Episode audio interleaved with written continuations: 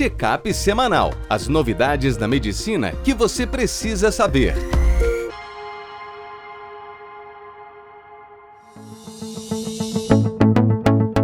Olá a todos, meu nome é Ronaldo Gismondi, eu sou editor-chefe médico do portal PebMed.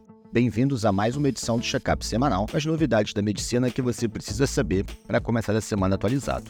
Hoje, a gente vai falar de um estudo que avaliou o tempo para conseguir engravidar depois de uma cirurgia laparoscópica de endometriose, um ensaio clínico que comparou drenagem tubular e aspiração a vácuo no pneumotórax espontâneo, um estudo sobre tempo de antibiótico na infecção urinária em crianças. Avaliação da acetazolamida sobre a excreção de sódio urinário em pacientes com insuficiência cardíaca e a diretriz de abortamento recorrente do Reino Unido. No primeiro texto, Letícia Belucci, que é nossa GO, quanto tempo esperar para a gravidez após cirurgia laparoscópica para endometriose. A gente sabe que essa doença comete até 5% das mulheres em idade fértil e metade delas tem infertilidade. Uma das formas de resolver isso é através da cirurgia laparoscópica, que também tem um excelente efeito sobre a dor, a dismenorreia. Nesse estudo, 70% das mulheres operadas conseguiram engravidar, e essa gravidez veio cerca de oito meses depois, em média, da cirurgia. O grupo de 30% que não conseguiu engravidar foi acompanhado por três anos.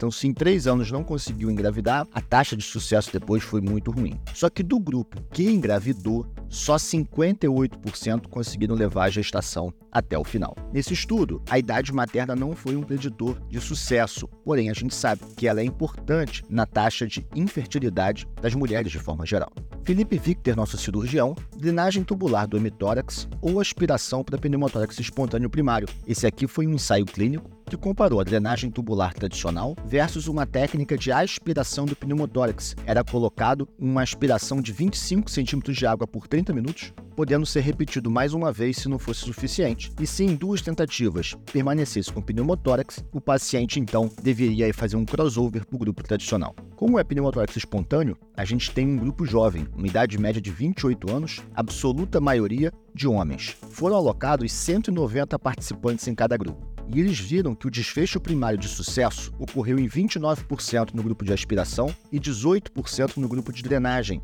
o que mostra uma maior eficácia do grupo aspiração. A preocupação em relação à recorrência em um ano também foi importante. Foi de apenas 20% no grupo de aspiração contra 27% no grupo de drenagem, e o que faz com que essa técnica possa começar a entrar em nosso radar para uso no dia a dia. No próximo texto, Roberta Esteves, antibiótico terapia de período curto para crianças com infecção urinária. Esse aqui foi um estudo chamado SCOUT, um ensaio clínico randomizado, mas aberto, de não inferioridade, que comparou 5 dias de antibiótico versus o tratamento tradicional, que é de 10 a 14 dias. Incluiu criança com 2 meses até os 10 anos de idade. No total, ficaram 330 crianças em média em cada grupo, absoluta maioria, 96% meninas. A idade média dos participantes foi de 4 anos.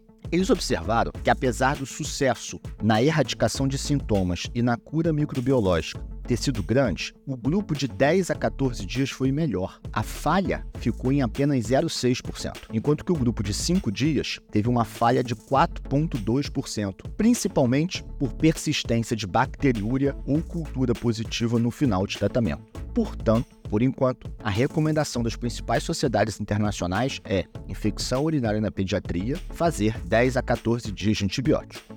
No próximo texto, Isabela Bud, nossa cardiologista, manejo da congestão na IC, o papel da acetazolamida e a dosagem do sódio urinário. A gente teve o estudo Advor, que mostrou que a acetazolamida venosa, ela quando associada a um esquema diurético na insuficiência cardíaca com padrão de congestão, ela melhora o doente mais rápido. O doente consegue descongestionar, ficar bem e ter alta melhor do que só com diuréticos tradicionais.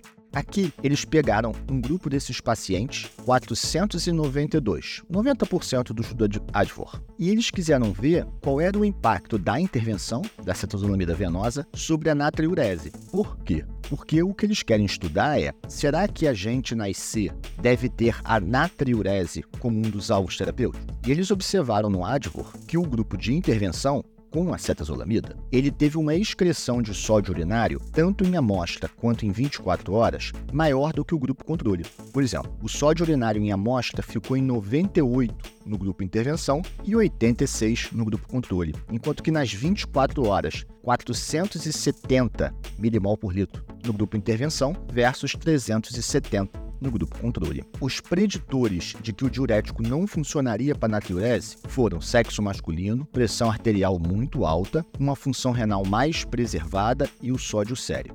E o que eles quiseram mostrar foi o seguinte: olha, a cada 10 milimol por litro de aumento na excreção urinária de sódio, 8% a menos no risco de mortalidade e reinternação. Então, a próxima etapa agora é fazer um estudo com diversos diuréticos para tentar ver se aumentar a excreção urinária vai se associar mesmo com um melhor desfecho na IC. E para fechar, Enio Damaso, outro GO nosso, nova atualização do Guideline sobre aborto recorrente do Colégio Britânico Royal College de Gineco-Obstetrícia. O aborto espontâneo é definido como uma perda espontânea não provocada da gravidez antes que o feto atinja a viabilidade. Nessa diretriz, foi definido como até 24 semanas de gestação, em outras, eles trabalham até 20 semanas. O aborto recorrente é definido como três ou mais abortos espontâneos. O que, que a diretriz recomenda? Que nesse cenário, você tem que fazer a análise genética do material abortado,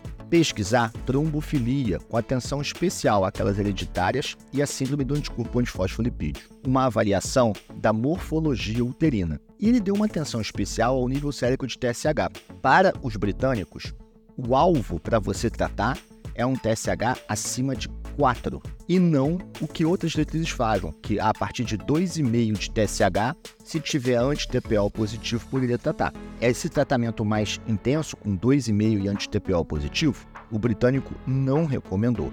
E ele diz que o uso de anticoagulação com enoxaparina ou a reposição hormonal com levotiroxina só deve ser feita se você tiver doença comprovada. Se você quiser mais detalhes desses estudos ou acompanhar as principais novidades da medicina, www.pebmed.com.br. Um abraço e até a próxima!